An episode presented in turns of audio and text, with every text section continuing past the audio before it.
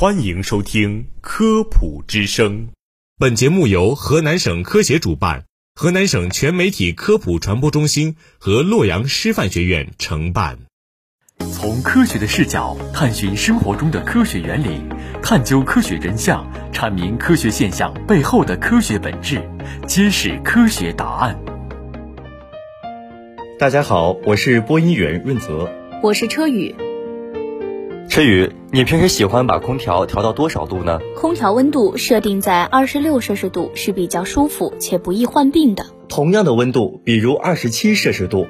空调的制冷模式与制热模式下，我们的感觉是不同的。我也发现了，空调遥控器上的设置选项有很多个，有时不小心按错了，选成了制热模式，结果越开空调越热。如果改成制冷模式，甚至不需要调节温度，凉爽的感觉马上就遍布全身了。不过这是为什么呢？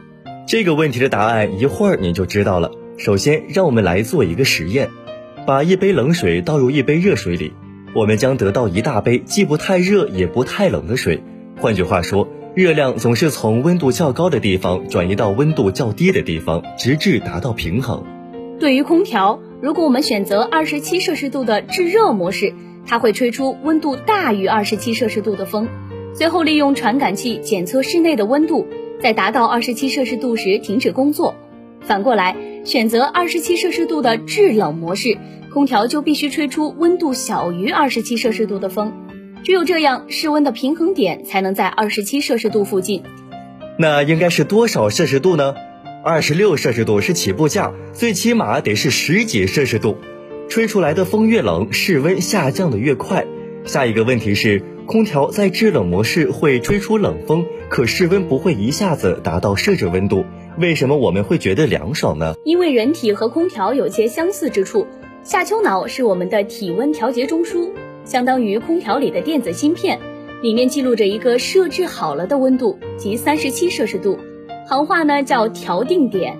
在我们的皮肤里藏着各种各样的感受器，跟空调检测室温用的温度传感器差不多，只是更为复杂。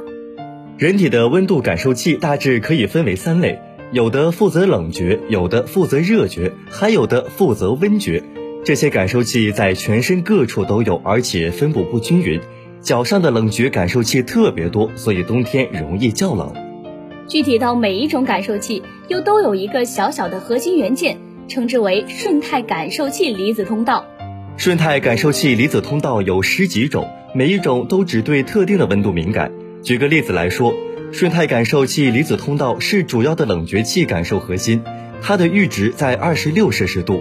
外周温度三十摄氏度，它不管；外周温度二十七摄氏度，它不在乎。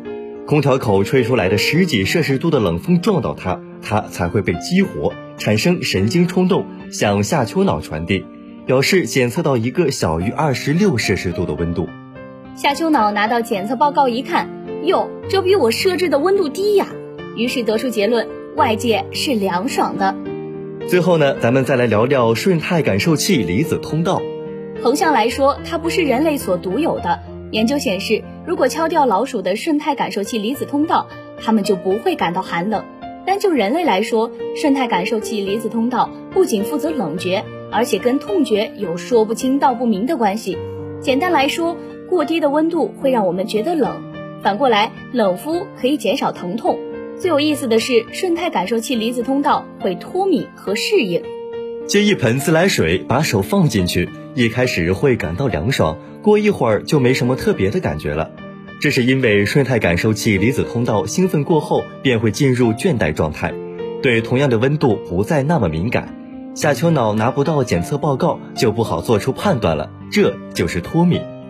适应则要复杂一些，正如前面所说，每一种温度感受器都对特定的温度敏感。近年来的研究发现。如果长期在低温环境中生活，人体为了适应外在环境，会产生一系列的变化，收缩血管、减少出汗、增加肌肉产热等等。与此同时，温度感受器的阈值会发生变化，对低温不再那么敏感。从这个角度来说，夏天不宜把空调温度设定太低，那会影响人体的适应能力。一直待在屋子里还好，如果出门的话，可能会觉得更加难忍。